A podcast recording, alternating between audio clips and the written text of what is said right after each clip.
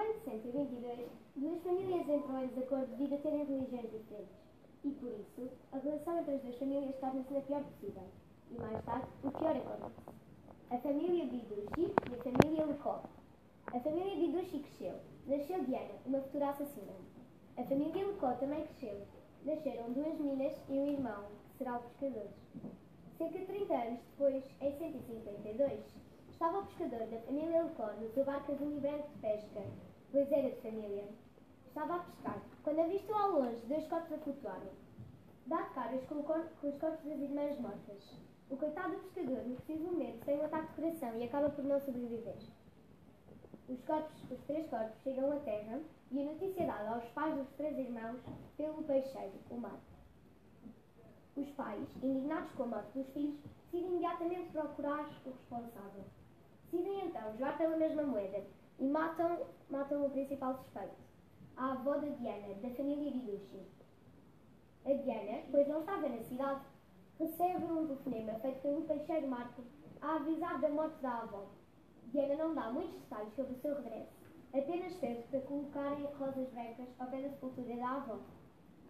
Passados alguns meses, Diana vai à cidade e os pais da família Lecó são assassinados. O principal suspeito é Diana, pois não queria dar detalhes sobre o regresso e, e podia querer vingar a morte da avó. Diana, quando está na cidade, foi lanchar ao pé dos barcos na marinha, quando avista um cão a vir ao pé dela, a correr muito zangado. De repente, ela começa a fugir e diz: Carlos, ajuda-me! Este cão quer me morder! Ajuda-me, Carlos! A única coisa que Carlos soube dizer foi: Calma, Diana, esse é o Polo. É o cão da família Lecó, a família do Marco, o peixeiro. A Diana responde: Sim, eu sei bem quem ele é. Olha, ele vem aí.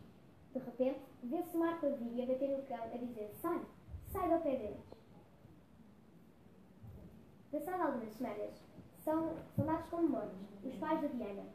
Diana, que não estava novamente na cidade, recebe outro telefonema feito pelo peixeiro Marco a avisar da morte dele, a morte dos pais. Diana volta imediatamente para a cidade e faz ela e Marco um jantar. Vão anunciar o noivado. Uh, Marco, antes do casamento, deixa uma carta à Diana a dizer: Querida Diana, tenho muitas coisas a confessar.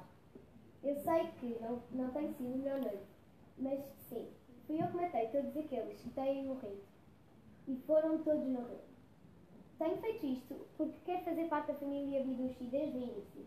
Eu sou da família Lucó e quero fazer parte da família Bibici, porque tenho a mesma religião que a vossa. Lembra-te até algum dia se não me virem no tempo.